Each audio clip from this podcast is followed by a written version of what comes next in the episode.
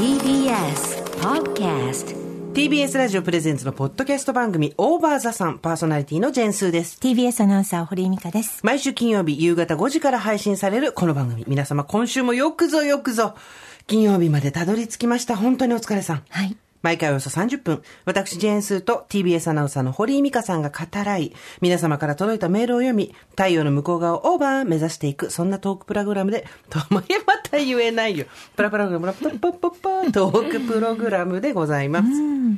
さあ、美香さん今日は、はい。素晴らしいお知らせがあると聞きました。今日はもう痺れることが起きました。はいありがとう。やっぱり、あの、なんていうんですか、日々立派な行いを積み上げていくと、見てくださる人は見てくださるというか。だといいな。慎重な人でも落とし穴に落ちるって話じゃないといいな。あの、覚醒してやっぱりやめたっていうこともありますけれどもね。何それではも私たちは止めません。もう自由になさってください。はい。行くも地獄、帰るも地獄。いやいや、いやいや、それじゃダメじゃん。お好きになさってください。本当に。ということで、なんと、記念すべき40回目なんですが、このめでたい収録を見届けてくださっている素敵なお客様でございます。なんと私たち40回目にして皆様にご報告いたします。5月の末からスポンサーさんがつきました。ありがとうございます。実はですね、お伝えしたくて仕方なかったんですけど、いろいろ諸般の事情もございまして、はいえースタジオに皆さんお迎えするまではええ黙っておこうということで、あおかけになってください。サブで立ち上がってる人、どうぞお座りになってください本当に本当に本当に申し訳ないですけれどもね。すいません。なんと、5月末からスポンサーについてくださった既得な方々は、はい。ポップイン株式会社さん、ありがとうございますありがとうございます。本当にありがとうございます。はい。すごくない？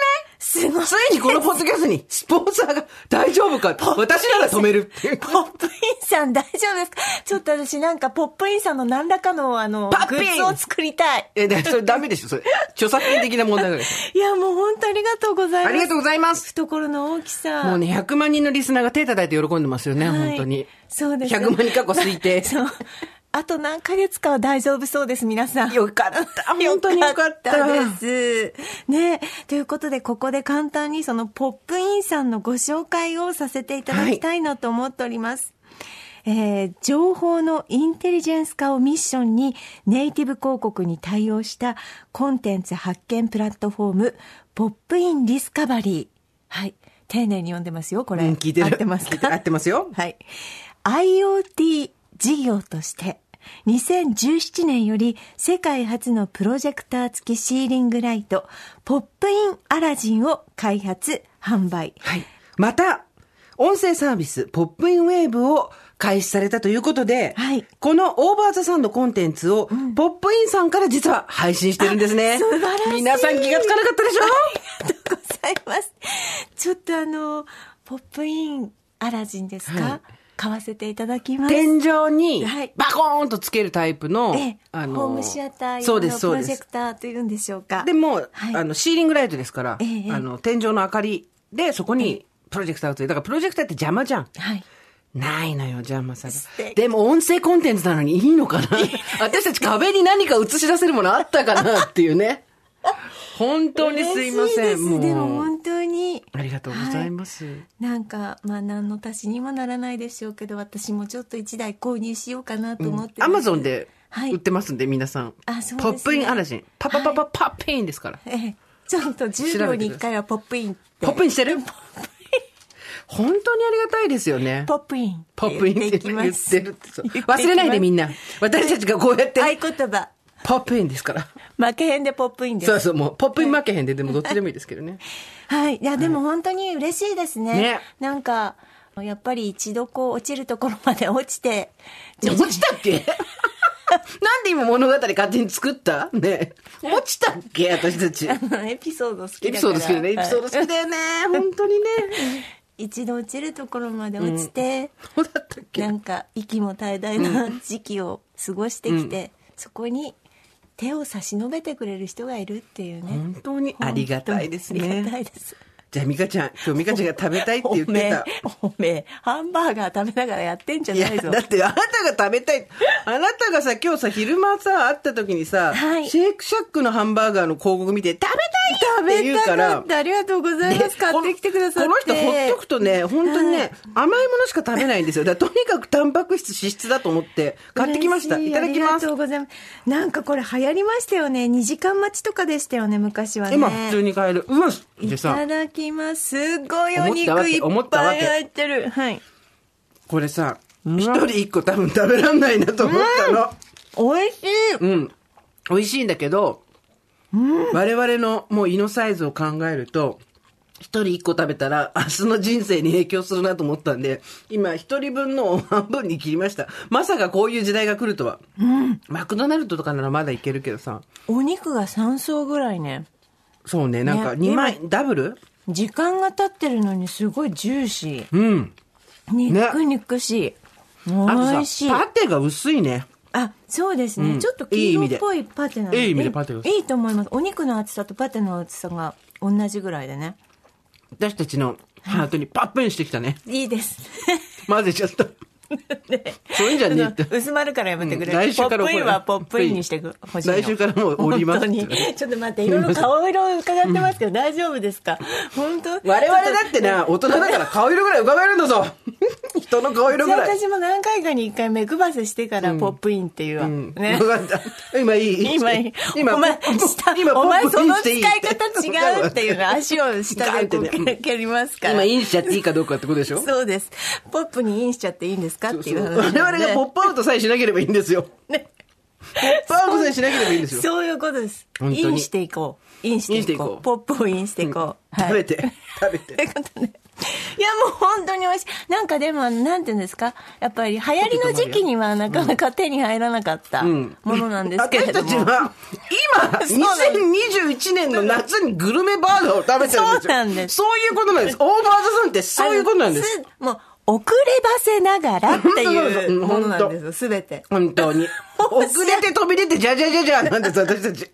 これがわかんないでしょ？そう。再年間近のものをんゲットするんですもんね。わかるもう一回来る直前のところに、だから結果早く見えるんだよ。もう一回来るんですもう一回来るんですよ。前に、ちょっと。だから、もうすぐまたグルメバーガー来ます。終わってねえよって怒られるよ、多分すごい。でさ、でもさ、家で、ウーバーで一回、なんかすごいグルメバーガーが安くほら、はい。買えるみたいな、あんじゃんキャンペーンみたいな。の。で、一回頼んだことあるんだけど、家に届いた時にグルメバーガーって、しこのシェイクシャックのは結構さ、なんていうの、持ち帰りに特化してるからはい、大丈夫なんだけど、そこのは、基本店で食べるところが、コロナ禍で、外でも、宅配でもっていうふうになったわけよ。だから多分、初期設定が人ん家に届ける体じゃないわけ。ああ、そうだね。からもう来た時にはさ、え？大丈夫？みたいな。ねえねえ、あなた大丈夫？みたいなハンバーガーになってて、開けて。で、これどうやって食べようかなっていうさ、持つところとかもうないわけ。で、別にその、運送してくれた人、運んでくれた人が悪いとかじゃないのもわかるわけよ。もうそもそも無理があるっていう設定。で、それでさ、貴族でもないのにナイフとフォークで食べてさ、その箱に入ったハンバーガーをこうやって自分でこうやって貴族みたいにして食べて、で、悟ったね。こういうのはヤングに任せようっていう。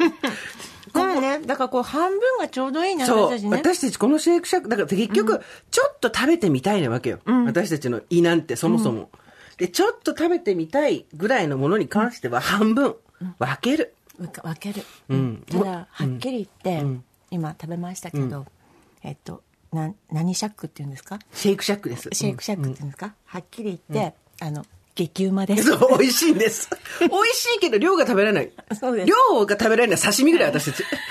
刺身はいけるよ。刺身、五種盛り持ってこい。ごつるってポップインしちゃうポップインしちゃう。あれ、これも大丈夫ですか？これも大丈夫ですか？それポップオーバーじゃない。ひっくり返るのはポップオーバーじゃない。これも大丈夫大丈夫大丈夫いちいち確認、あの、あ胃にポップインしてくるってことねそういうことです。そうそうそうはい。だから間違ってない。刺身だったら3種盛り5種盛りしたら絶対5種盛りでしょ。そうですね。3種じゃダメでしょ。はい。ダメでもないけどいろんな。もうんのをすべからくっていうことですよね。ちょっとさ、さ、さ、刺身ドラフトやろうよ。一時指名誰、ねえ私はつぶ貝です。ええつぶ貝選手から取るの？貝ですねねやっぱり貝なんですね。大人になった時には。それあなたにも前言いましたけれども、え、ちょっとメモするわ。粒が絶対忘れちゃうわ。な、どういうこと？いやいや、メモする必要あんの？かぶったらさ、あれじゃん。ああ、そうですね。まあ、あのね、一番、ね。つぶ貝。はい。はい。あなたの。私はもう、第一次指名はカンパチです。ええそうですか。ねこれ、えっと、野球って何人でやるんだっけ？ない9ない？9人ぐらいない、ないない、9人ぐらい。ぼんやり、じゃあ9人、9人行こうぜ。つぶ貝。はい。カンパチでしょ、んでも、まあ3番、三番ぐらいにやっぱり、打順はいいよ。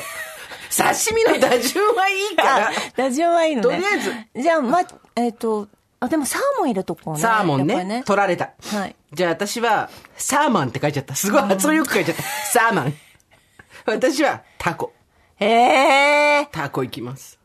で、やっぱり中トロが来るでしょ？中トロ。はい。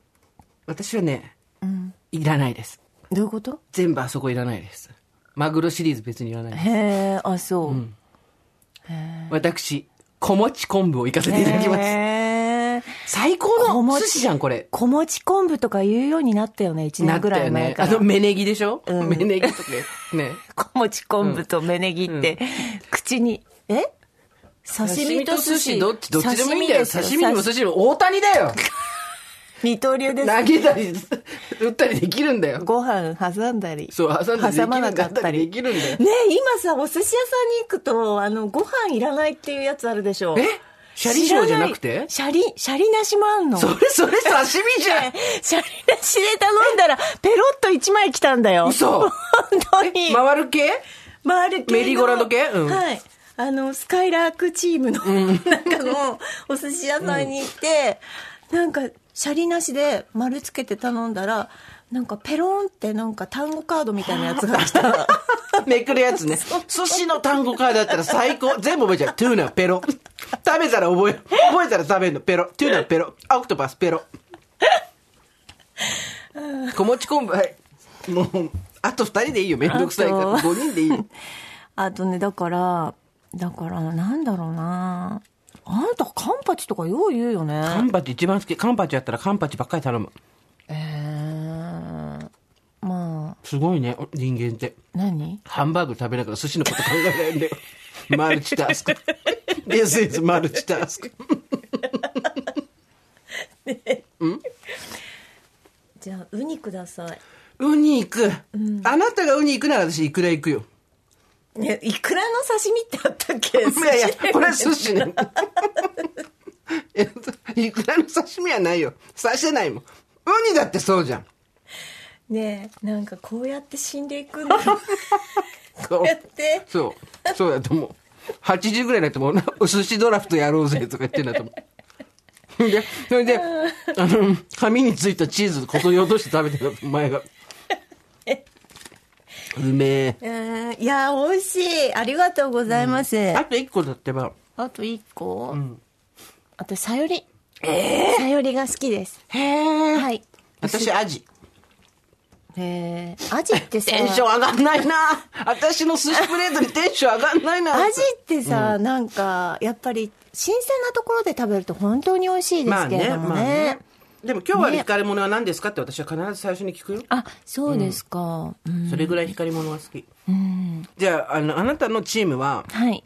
つぶ貝、サーモン、中トロ、ウニ、さゆり。あ、いい、いい皿盛りです。本当、はいこれ仲良くできるこの人たちチームワークある？あいいです、いいです。私、カンパチ、タコ、小餅昆布、イクラ、アジ。ちょっとなんか、何？定価低そうですね。ねねねすごい安い皿になったよね、私のなんかね。タコとか80円で多分1結個。構センスいいですよ、ね。いいと思ってなんかあの値段結構ねでいいと思います。サーマンみたいなさ、あの、ちょっとこう、大衆によったものもあるしそうそうそう子供の頃さ、サーモンの寿司なんかなかったべ。いなかったですね。つからできたんだろうね、あれね。ねねだってシーチキンのおにぎりだってなかったべ。え。なかったねいろね。んなもんが新しく出てきましたよ。うん。ねどうでもいいんだけどさ、はい私すごいショックなことがあって。え、どうでもいいの？今まで喋ってきたこと。うん パッペン以外はどうでもいい。で、先週の放送で、はい。キモッキモって書いてあって、はい。何これ、肝っ玉の間違いですね、ゲラゲラとかあったけど、肝っ肝ってうちらが言ってたらしいね。そうですね。そうでしたね。すっかり忘れてましたね結。構私、あれはびっくりした。ボリューム18ぐらいで言ってたらしいよ。はい。なんか、言ったことも忘れるし、聞いたことも忘れるし、こうやってお金も取られていくんですよ。誰から？なんで突然そこで被害者ね。ポテトうまい。誰かにお金も取られていくんです行かないよ、まだ大丈夫だよ。ね。本当に。うん。そうですね。肝っ肝に頑張ろう、今日は。そうですね。いや、でも本当ありがとうございます。ありがとうございますなんか、しっかりと、ちゃんと。はい。はい頑張っていきます私は。真面目にやる。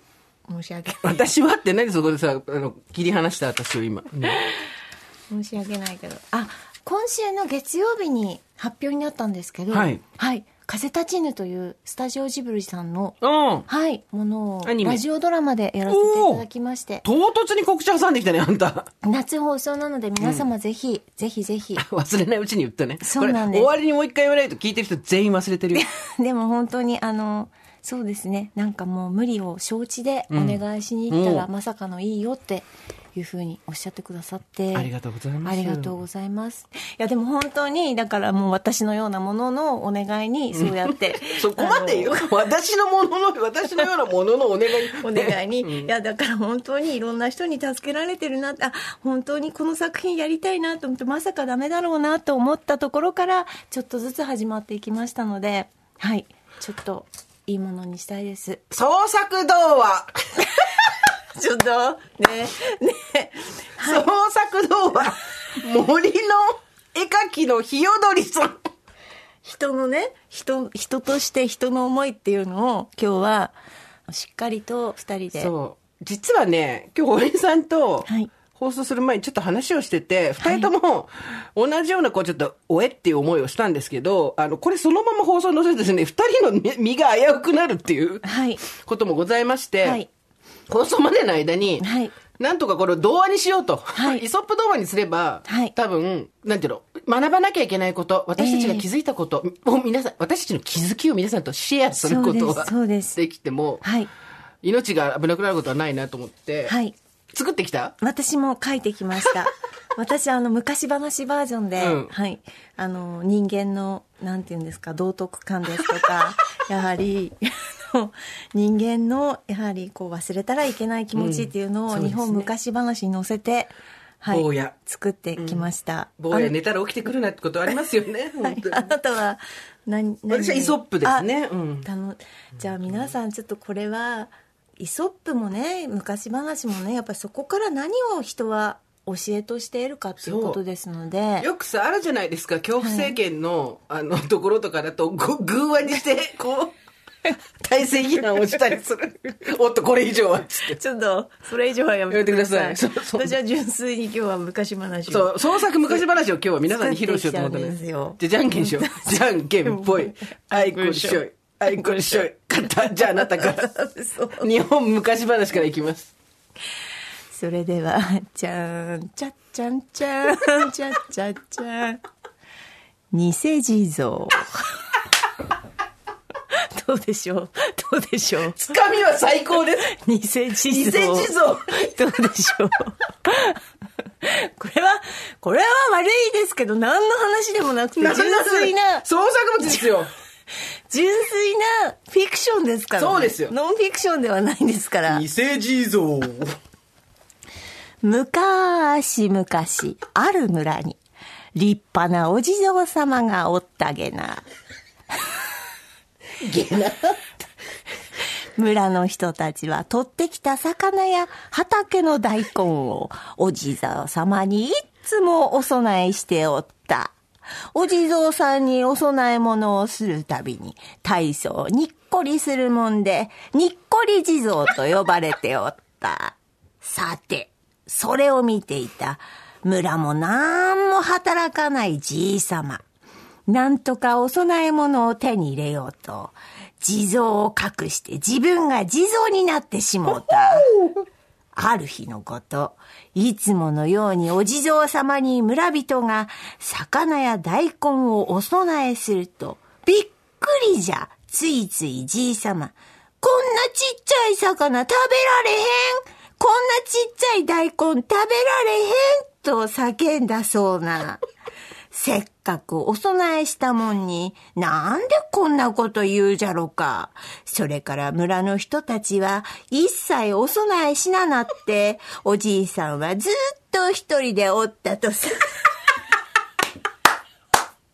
偽地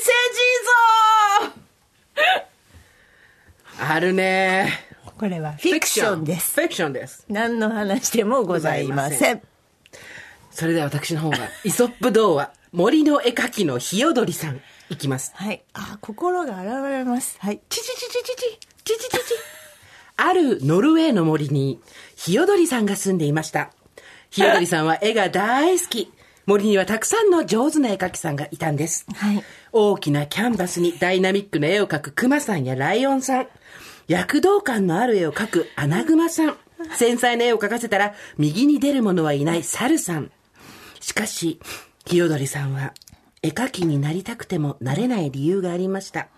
筆が持てなかったのです。ひよどりさんは考えました。私でも絵を描く方法はないかしら。来る日も来る日も考えて、羽に絵の具を塗って、キャンバスに絵を描くことを思いつきました。しかし、鶴の恩返しみたい。現実はとても厳しいものです。はい。クマさんのダイナミックな絵、ライオンさんの鮮やかな絵、アナグマさんたちの絵の横に並んでも、何が描かれているかわからない、ひよどりさんの絵が売れることはありませんでした。それでもひよどりさんは、羽を絵の具につけ、毎日毎日頑張って絵を描いていたのです。そんなひよどりさんを見ていたのはアナグマさん。アナグマさんは森で一番人気の絵描きさんの一人です。アナグマさんは言いました。ねえ、ひよどりさん,、それでもいいと思うよ。だって他の誰にも描けない絵だよ。僕たちにはない羽を持っているんだから。アナグマさんと絵は描けないけれども、絵を集めるのが大好きなウサギさん。この二人がひよどりさんを来る日も来る日も応援しました。ひよどりさんはありがたい気持ちで頑張りました。アナグマさんは、ひよどりさんのために珍しい絵の具を買ってプレゼントしました。うさぎさんは飛びながら絵を描くというアイディアをひよどりさんに授けました。うんその度にひよどりさんは、ありがたい気持ちを述べるのです。しかし、ひよどりさんから二人に何かお返しをされることは一度もありませんでした。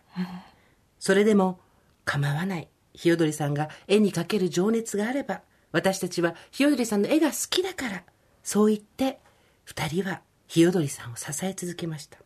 ある日、ひよどりさんは展覧会を行いました。すると、今までの頑張りが実ったのでしょう。ひよどりさんの絵をぽつりぽつりと買う人が現れました。お今まで、アナグマさんとウサギさんは、ひよどりさんを心から応援していました。手に入った絵を売ったお金で、ひよどりさんから何かもらえるかな？そんなことは思っていません。そんなことは思っていませんけれども、もしかしたら、だんだん自分に寄ってきあごたよめんごめんごめんごめん。気をつけて。気をつけて。森の話だった、森の話だった。ひよどりさん。もっと絵が上手くなりたいからと、海外に留学することを選んだのです。そんなイソップ童話ある？ある。あの、日本昔話よりちょっとシビアだから。ひよどりさんは大きな羽をバタバタと羽ばたかせ、海の外へと飛んでいきました。その時、ひよどりさんが、ありがとうという言葉を、アナグマさんとウサギさんにかけることはなかったのです。へえ、悲しいね。まあちょっとね、偽地蔵ほどキャッチーではないんですけれども、まあまあまあまあ、結局そのね、はい人として話ですよね。はい。それぞれに、はい。クソっていう話があったんですよ。やっぱり人として人に迷い、人として人にうずきじゃなくてなんだっけ？人と別れ。か それでも人しか愛せないんだっつうのっていうのもあるんですけど。人に傷つきそうそうそはい。う。で結局ね、まあ偽地蔵の偽じじいもですよ。はい。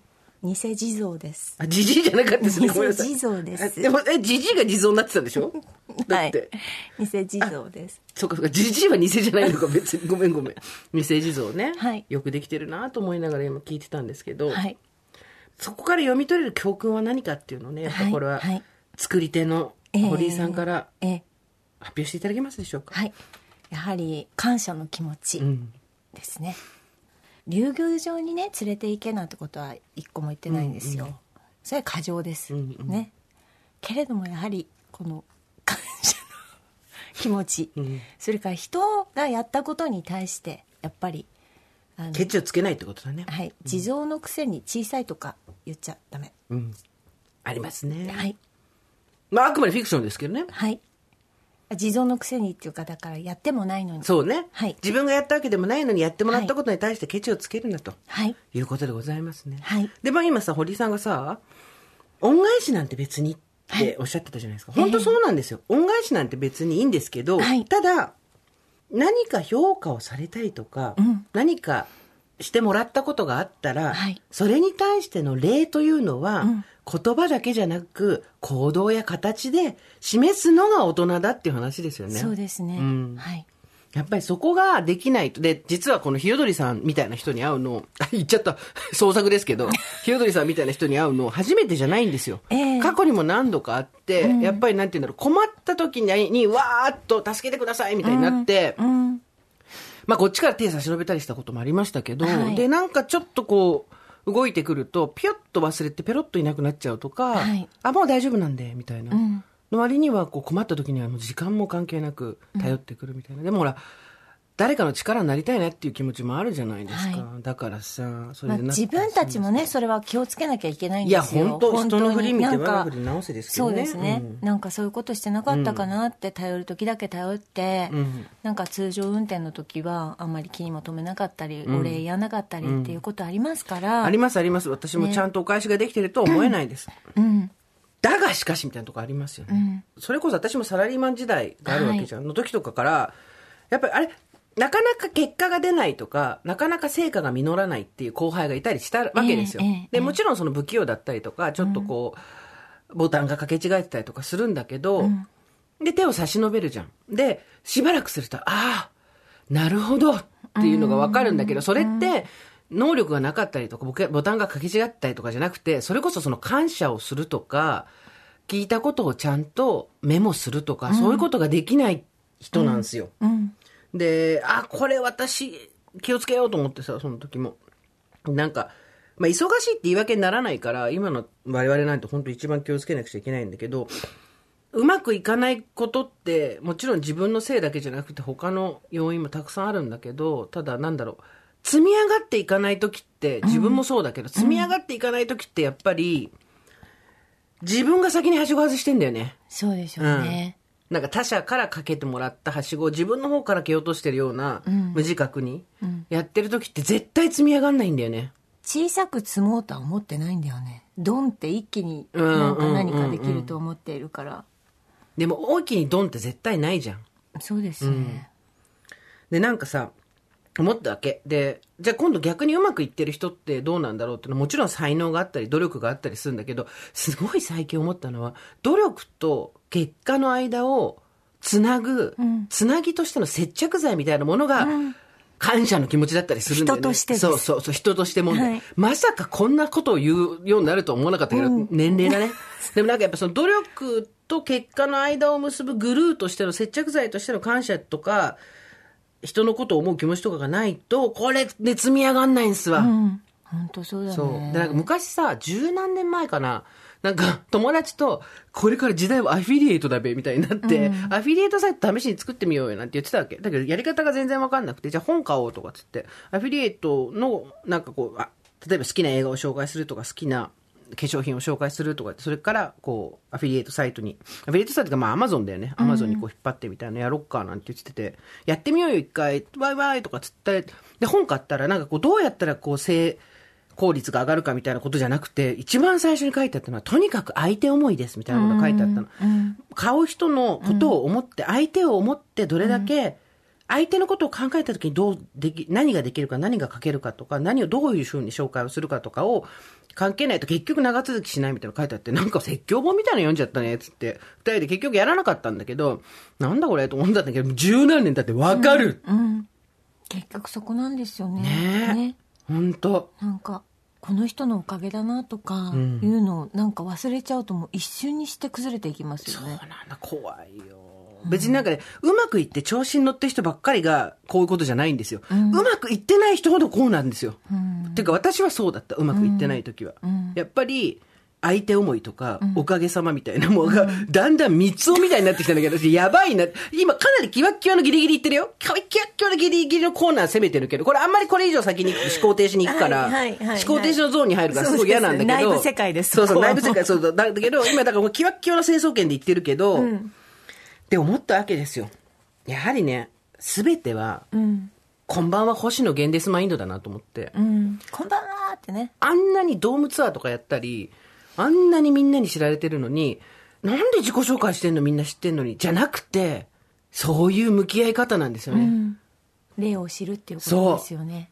本当に。で、それがだんだん、シャレになんなくなってきた。20代の時はまだそういうブレームよ。なんかまあ許されたりとか、まあこれからだよね、みたいな感じだけど、何が怖いってさ、もうオーバーザさんの世代になると誰も注意してくんないじゃん。うん。そうですね。そう。うん、だからだからなんかそれもちゃんとこうそう言ってくれる人たちがいないと本人も気づかないし、うんまあ、私もそうだと思いますけれどもあと、うんなんつうんだろう。相手思い。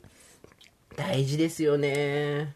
ちょっとした挨拶とね。そうね。うん。例えば私がうん。転職するって言った時に、えっ、と、色紙を書いてくれるとかって言った時に、そこに書いてある言葉とかさ、うん。で、やっぱりその人がどういうふうに向き合ってくれてたとかがわかるけど、そそうういう小さいことの積み重ねだったりするんですよね。ね。うん。一発逆転ってマジでないよね。本当に積み重ねです、うん。はいまた若い頃にとか言ったらだけどなんか若い頃に先輩からとか年上の人からそういう話ってよくよく聞いててさ、うんうん。この年になってやっぱりやっぱりそうなのか、ね。うん。間違いはないっていうねね、でもその時聞けたかっていうと聞く耳がなかったけど、でもあの時にやっぱり次元爆弾みたいに埋め込んどいてもらえたから、うん今思い出せたっていうのもあるから。言ってた言ってたっていうねそうそうそうそうだそうだこのことだっていうことですよね、そうなんかさ結局一発逆転しようとしてうまくいかないのって「こんにちは」って言いに行かないからじゃん。うんで「こんにちは」ってのは比喩ですよこれは。比喩としての「こんにちは」をしないところにはやっぱり扉が開かないんですよね。あーでなんかやっぱさ私も本当にこらえ性がないっていうかあれだけど過去にもひよどりさん絵描きのひよどりさんみたいな頑張ってるからっていうのもあったんだけどやっぱりなんかそういうことがあるとあもう次は声かけないなと思うとさその人の優先順位がこうバーって自分の中で下がっちゃうんだよね。うん。で方々からやっぱ同じような話を聞いて、うん。大丈夫だったみたいな話を聞かれて何が？って言ったらいやこうこうこうで。ああなたもそうだったんだっていう、だから本人は無自覚なのよ。うん。怖いね、うん。どうやって伝えられるのかねこれね。直接教えることはできないんですか？そこまでの義理がないんだよね、まあそうだろうね、うん、で例えば私とあなたが何かあった時に、いやもうこれで絶縁になってもいいけど、あなたちょっとこうだよとかってことはお互い言えるじゃん多分、うん。そこなんていうの縁を閉すことができるじゃん、うん。だけど縁を閉すことができない相手に対して何かを言うことってなくない、うん。そこまで背負えないですし。そうそうそう。全部を知ってるわけじゃないですし、うん。はい。もしかしたらこっちが悪いのかなみたいな感じで。そうすね。でもさもしかしたらこっちが悪いんじゃない私も悪いところあると思うけどお互いここはこうだみたいなことを言うためには「こんにちは星野源です」がないと、うん。そこまでいけないんだよね、星野源さん届かないといいなこれ。ということで言ってんじゃない届く届かないといえばですよ。あの先々週でしたっけ？先々先週でしたっけ、はい。サイバーファイトフェスに私たちが行っその時に竹下幸之助選手のお母様の竹下恵子さんはいのインスタが素晴らしいっていう話をしたじゃないですか、はい我が憧れので恵子先生そしたら、恵子先生は、はい その前にリスナーさんが、女優の竹下恵子さんのインスタを探してる人が結構いて、違うっていうね。違いますはい K は恵むの方でございます。はいで、まあ、こうやってまたご紹介するのもなんなんですけど、フォロワーがたくさん増えたんですって。ええでそのことをポストしてらっしゃったじゃないですか。オーバーザさんのおかげでこうやって増えました。嬉しいなんて。でさ、あれもこんにちはじゃん。こんにちは竹下恵子です。ありがとうはい竹下恵子ですっていう。そうですると私たちも嬉しくなって、もしかしたらご迷惑おかけしちゃったかもしれないけど、みたいなこと言いながらこうやって話せるわけじゃないですか。はい。やりとりをね続けていけるわけじゃないですか。そう。すると、はい。やっぱ扉って開いていくんですよはねい。糸ですね。糸。どっちの糸？縦の糸？横の糸？それとも、あなた、あなたは縦を取りますか？横を取りますか？意図ですね。本当に。はい。扉を、はい。開け開けって、扉開けって思ってる人って、絶対扉の前でスーンとしてるからね。うん開けって言わないからね。うん。そうだね。そう。あと、すごい乱暴にノックしたりしてるだけだからね。はい。いやーちょっとなんか私たちもなんかそういうの忘れがちになりますから、はい。そうですよ。私たちも地蔵みたいな、偽地蔵みたいなことにならないように、そうですね。何が小さい、カニが小さいとかさ、うん。なんか。やってもいないのに口を出すとかさ。うん。いやもう本当そうですよ。だから結局、そういう心理みたいなことが思考停止の文章で、こう、カレンダーになっちゃったりとかしてるから、私たちも若い頃ちょっと小馬鹿にしてたんですけど、煮詰めたものを煎じていくと結局それが残るっていうのは、まあまあまあ、この年になると思いますよね。当たってる当たってるっていう、そうですよ。ねえ今日もですね、皆さんからたくさんメール、おはがき、お手紙をはいいただいております。沢良さんから、はい。はい、いただきました。ずっと、あの、沢良さんの文章を読ませてもらってますけれども。38回目だっけ？はい、うん。えーその後残念ながらまだどこのサロンにも行っておりませんがというのはあれですね沢良さんは初めてのエステ体験をして、はいあまりのその感覚の良さに、そのエステをしてくださった施術をした女性にちょっとポッとなってしまったね抱かれたいっていう気持ちがね、はい性欲が芽生えてきたっていうお話でしたけれども。どこのサロンにも行っておりませんが、自分の抱いた性欲、そして番組で教えていただいた性別を超えて自分の体を優しくケアしてもらいたいという体からの願いをどうにか付き合って生きていきます。今回私がスーさん、ミカさんからいただいた承認についてお伝えし、深くお礼を言いたくペンを取りました。はい番組でまさかのご承認、それだけでも本当に嬉しく、たくさんのリスナーの皆様のお仲間になれたようで心が躍りました。ありがとうございました。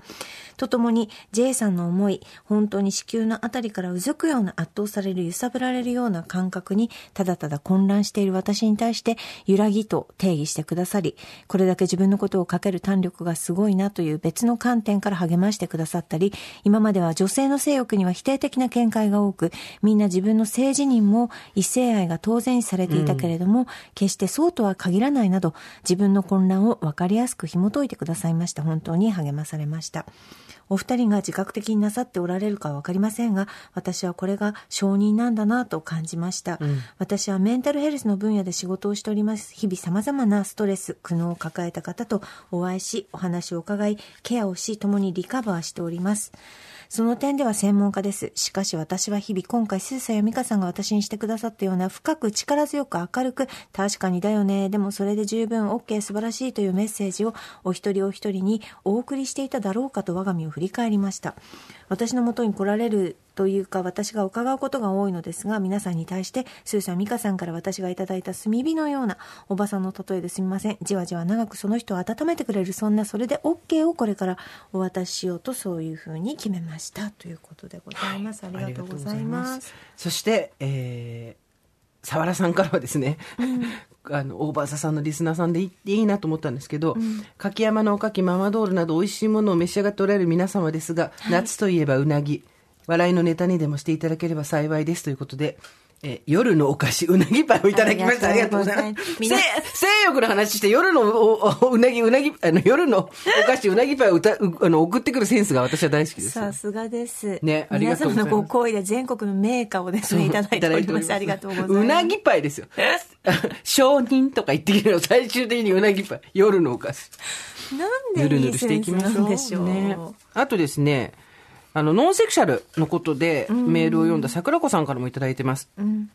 放送で取り上げていただきありがとうございました。まさか読まれるなどと思っておらず、大好きなお二人が自分のことについて話してくれたことが嬉しくて、ボロボロ泣きながら聞きました。名前がつくと存在が認められる。本当におっしゃる通りです。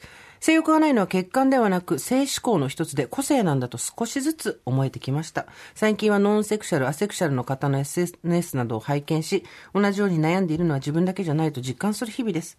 ちなみに私は不妊治療と両立できず仕事を辞めてしまったのですが、子育てをしながら資格を取り、この春から保育士として働き始めました。そうですか。これがとても楽しく、しっくりきていて、もしかして定職なんて思っています。性欲はなく自然妊娠もできず、でも子供が好き、育てたいという気持持ちは人一倍あり、そのギャップにずっともどかしさを感じていました。妊娠出産が順調であれば何の疑問も持たず育休を取り、事務職から保育士などという思い切った転職はしなかったでしょう。今までの経験にも何か意味があったのだと思いたいです。えーこの先まだまだ悩むこと、揺らぐこと、いろいろあると思いますが、負けへんで精神で頑張っていきます。ということで、桜子さん。羨ましい保育士さん。ねいいねねいい職業ですよ。でも桜子さんがメールを送ってくださったことで、励まされた方もいるんですよ。えーラジオネーム子羊さん。先週の放送でノンセクシャルであることについて投稿された方のお話を聞き、私がずっと心の奥にしまっておくつもりだった感情をふと思い出してしまったので、よかったら聞いてください。私はノンセクシャルでバイセクシャルです。しかしそれがわかるのに随分時間がかかりました。思い返してみれば、子供の頃から男女問わず好きな人はいましたが、女性に対する感情は恋愛感情ではないと勝手に決めつけていましたし、バイセクシャルという言葉を知ってからは、好きになった女性と付き合うことも考えましたが、体の関係を求めない自分は違うのではないかと、ずっと確信が持てずにいました。それがノンセクシャルという言葉を知ってからようやく自分がバイセクシャルなのだという確信が持てたのです。しかし、それは結婚し子供が生まれた後のこと。自分がバイセクシャルだと分かってから一度でいいから女性と付き合ってみたかったという思いがずっと消えずに心の奥にあるのですが、それはもう叶わぬ夢。人生悲しくなるだけなので、誰にも言えないこの感じは心の奥底にしまい込んでいました。もちろん、二人の子供は可愛いですし、夫は子供を育てるパートナーとして欠かすこともできない存在。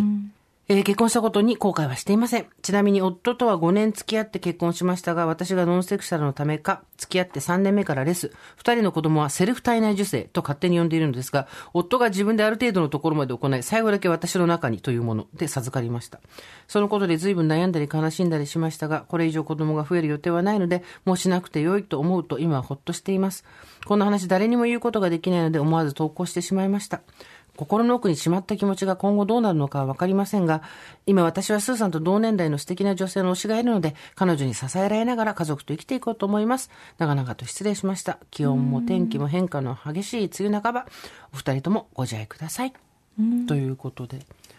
これ、あれですよね、その、結局、自分の性自認とかもそうだし、性的思考とかもそうだし、こんなん最初からパッキリ分かってる人なんていないし、まあ普通にって言われる範囲の生活をしていれば、異性愛者で恋愛をしたくて、ある程度の性欲があるっていう、全部そう3点セットみたいで、に授けられてくるけど、おいおいそれが気づいてくるっていう。で、この方はお子さんは欲しいという気持ちはあって、でも自分が性欲はない。たで、好きになる相手は女性も男性も問わないっていう方っていうところまでたどり着くのにすごい大変だっただろうね。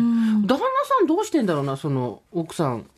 まあこれ立ち入った話になるけど、別に奥さんとセックスしなくていいと思ってるのかな、旦那さんも。ねね旦那さんは知ってるのか知らないのねか。なかなか、でもパートナーの人が悩まないといいね。ああ、そうですね。だって自分が嫌われてるのかと思っちゃうじゃん。うん。で、今心にしまってるって言ってるからね。うんねなんか話せるといいですよね。うん。家族を続けていくならね。うん。だましだましやるのはさ、でも私友達の話でさ、あじゃあ友達の知り合い、会ったことはもちろんあるし、喋ったこともある人だけど、私たちはちょっと上の男性なんだけど、お母様とお父様がいらっしゃって一人っ子で、で、お母様が病気をされて、何年後かに亡くなったの。お父様はずっと海外しか看病されてて、で、えーまあ残念ながらお母様亡くなってって、息子と二人で残された時に、お父さんが、ちょっとして、タイに移住するとうん。言って、うん。あ、そうなんだ。うん。何、老後向こうで暮らしたいのって言ったら、実はずっと隠してたけど、お父さんはゲイですと。うん。で、もちろん家族が大事だったし、時代もあったから、そういうのも言えなかったし、お母さんのことは最後までちゃんと面倒を見たけど、こっから先は自分に正直に行きたいからって言って、好きな子がいるからって言って、タイに移住したんだって。で、あのポカーンとしちゃって、わっはっは、みたいなことを息子さんは言ってて、まあまあもちろん、びっくりしたした多少傷ついたりとかはあったかと思うけど、ただ、お父さんはそこでそれを家族にちゃんと言えてよかったよね。お母さんには言えなかったっていうのも、それもなんか気持ちとしてはわかるしさ。うん。うん。ね。だから、やっぱり、収まる箱が1セットしかないとこういうことが起こるんだよね。ね。本当に。ね。じゃあ私この箱入ります、あの箱入りますっていうふうになればいいんだけどね。まあ、こっから先、何年後？うん。?10 年かかるかな？もうちょっとかかるのかな？そういうふうになっていくといいよね。そのいろんな箱があるうん。社会になっていくといいよね。うん。なんか私も遠い知り合いが、やっぱりこう、ゲイで、うん。で、ずっとタクシーの運転手さんをやっていうん。て、うんなんかね、あのーコーヒーを習うようなところでちょっと知り合ったんですよ、ね。はいはいはいコーヒー好きな方で。うん。で自分で喫茶店をするにあたって、もういいチャンスだからって言ってもうタクシー会社の人にみんなにこううん。公表して。それで喫茶店を作って、うん。なんかそういうお悩みを持ってる人が今いろんな人が集って素晴らしいね、はい。場を提供して、うん。もちろんあのクローゼットの中にいて今カムアウトできないって人も責めないですよ私たちは、うんうんうん。それはその人のタイミングっていうのがあると思うから、でもそうやってその場所を作れたっていうのは素晴らしいね。それが本当に、うん。あのねコーヒーは下手くそなんです。言うなよ。言うなよそこ、そんなにね、おーっていうあれじゃないんですけど、でもなんかやりたいことははっきり分かっていて、うん。ねだから応援したいですよね。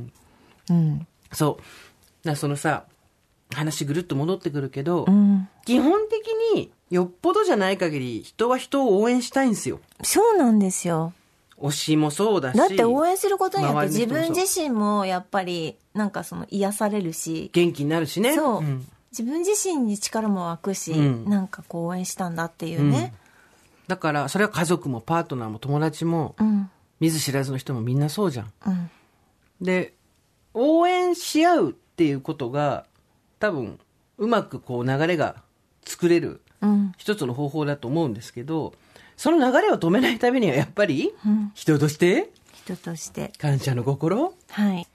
ありがとうの心？みたいなだから私たちも今日はうん。誰に感謝を言わなきゃいけない、パピン。あい。やはい。ピバンパピン。パパパパパパピン。早い忘れてないよ。私はもうずっとは1時間もずっとポップインポップインポップイン私た。ななんだったらもう悪いけどあんたより思ってた私は悪いけどもう今ね、全部屋に、あの、シーリングライトでプロジェクターつけて、全部屋に物を映すことだすら考えてる。なんなら4つ天井につけて四方に、ね、映すよ。帰ってきたら4つの映画を同時に見れるっていう。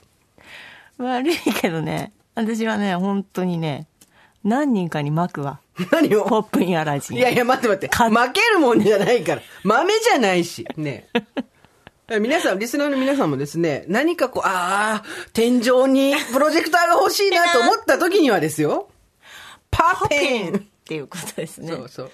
堀さんのパワーに続き今度パップインっていう新しい。でもだからこうやって応援してくださる人がやっぱりどこかにいるっていうことですよその応援をうん無限にするな、そうですよ私たちは今ポップインちゃんとポップインさんありがとうございますっていうことなんです本当ですよ。スタジオの外にボブインさんがいるのに、本当にいい人たちで笑ってくれている。本当ですか本当に。本当ですかもうだから今回の、あの、あれですよ。オーバードさんは、パッピンのおかげでう、ん楽しい放送ができてるわけですから、はい。本当に忘れちゃいけない、そういううことを。んうん。まあでもさ、応援したい気持ちもあるし、うん。応援されたならされたなりにね。頑張ろうっていう。はい。だそう今回さ、ドラマやってたじゃん、原作本の。で、そんなに普段連絡取ってない親戚とかからもいろいろメールをもらったりとかさ、はい。よかったねとか言って、はい。で、なんかこう、ありがとう見てくれての次ってさ実はすごく難しいじゃん。つなぐ言葉って。だけど、本当皆さんのおかげでこういうことが起こったし、これからも期待に添えるよう頑張りますっていうのを、その下の句につけられるようになって、そうするとほら、ご親族も安心するじゃない、でそれがやっぱ口だけにならないようにしないとね、と思いながらも、なんかね、やっぱりね、嘘のない言葉を喋りたいからって言って、自分の正直さみたいな高値をつけると、おかしくなるんですよ。そうですね。ねえ、わ奥さん、わかります、うん。うん。あんたの正直さなんて値段ついとらんねん。うん。なんか悲しい人がいたりとか窮地に立たされて逆バージョンでもあって、そういう人に声をかける時ってやっぱり躊躇しちゃうし、何をかけてもなんか嘘っぽいのはうん。もうそれはもうしょうがない、うん。でもだからといってかけないのは違うんだね。そう。そういうのは学びました、あとその、なんかあんまりありがとうっていうのも嘘くさいからっていうのは、本当に限られた中の、ん。で許されること。そうですね。それをうん。全部に対応しない。今だんだん私どっかの寺で喋ってる気持ちになってきた。どっかの寺でバーン窓開けて、ミンミンミンミンミンみたいなみんなこううちわしながらさ、気持ちになってきたけど、そうなんですうよ。ん本当に。うんまあでもこの年になったから分かったことだったりはするね。そうだね、10年前に、10年前はまあ多少は、言語化はできてなかったけど、多少実践はやってたと思うけど。周りがすごい見えてきたからね自分のことだけじゃなくてね不義理それは命取りっていうことが見えてきたんだよね。うんそうだね本当にそうですそうねそう。で、優しい人って結構いるからさ、うんなんか首の皮一枚で繋がれんのよ。だけど、どうも調子出ないなみたいになるじゃん。うん自分の調子悪い時そうだったな。なんかさこんな話あれしてもどうどうかなと思うんだけど、A さんはほらおはがきとかメールに全部お返事してたし、うんうんなんか私が出産したりとか私が何かした時も必ずもう一文字でいい一文字だけしか書いてないんだけどはがきをくれたりとかするわけ、うんうんなんか私にですよ、だから皆さんにそうやってやってるってことじゃないですか、そういうことなんですよね。そこまで私たちができるかねっていうところ、不安もあるけどでも一言、うん。一言なんですよね、うん。きっとね。みんながそうだけどね、ね、なんだろう。私なんかは、一人一人の誕生日を毎回覚えてとかできないんですよ。ん。あの、手帳に書いたりした時もあったんだけど、うんうんうんうん。とか、あと、全部プレゼント渡したりとかするっていうのもまた、あの、向こうがお返しをね、うん。しなきゃいけないと思ったりするからあれなんですけど、だから、だけど、お年賀とかそういうのは、なんとなく年が明けたら、ラジオのスタッフに渡してそれで免罪してもらうじゃないけどさ、とか、まあ、それは自分で買いに行って気持ちのちゃんとあるものを買うとか、ん。でもそういうのってまあこの年になったからってところもあるね本当にね。そうですね、うんそうだから嘘くさいとか思わずに声をかけるとかそ声をかけてもらったらううん。ちゃんとお礼をするとか、うん。そうにね。不器用と正直に値段はつかねえよ。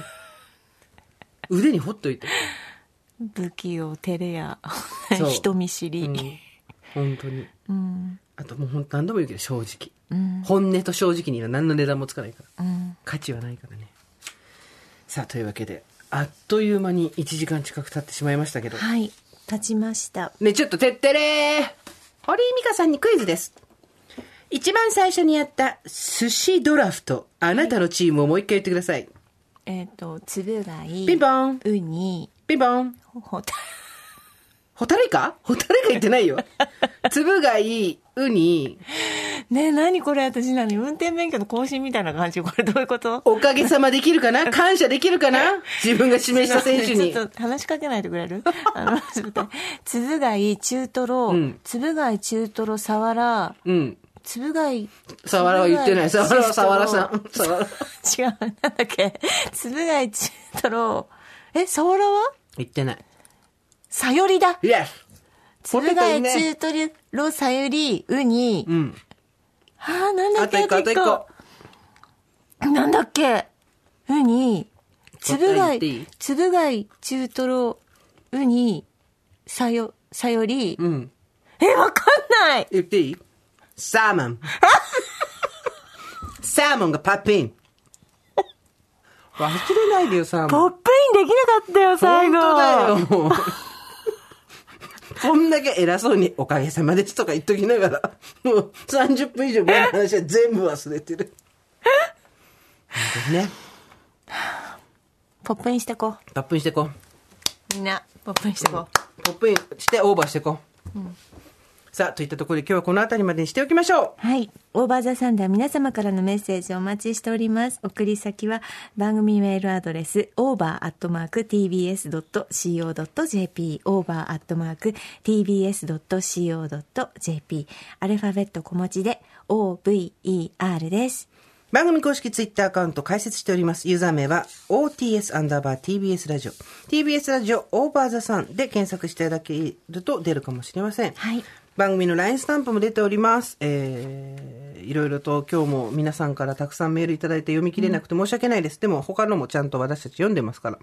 今日他にもね、あの、ヘアバンドを送ってくれた方とかもね、いらっしゃるんですよ。あと、あの、森ビルでやってらっしゃる展覧会のね、はい。チケットを送ってくださったあり方とかがとうございますありがとうございます。はい本当に。それではまた、金曜日の夕方5時、オーバーザさんでお会いしましょう。ここまでのお相手は、TBS アナウンサー、堀井美香と、ジェーンスーでした。ポップイン。おう TBS Podcast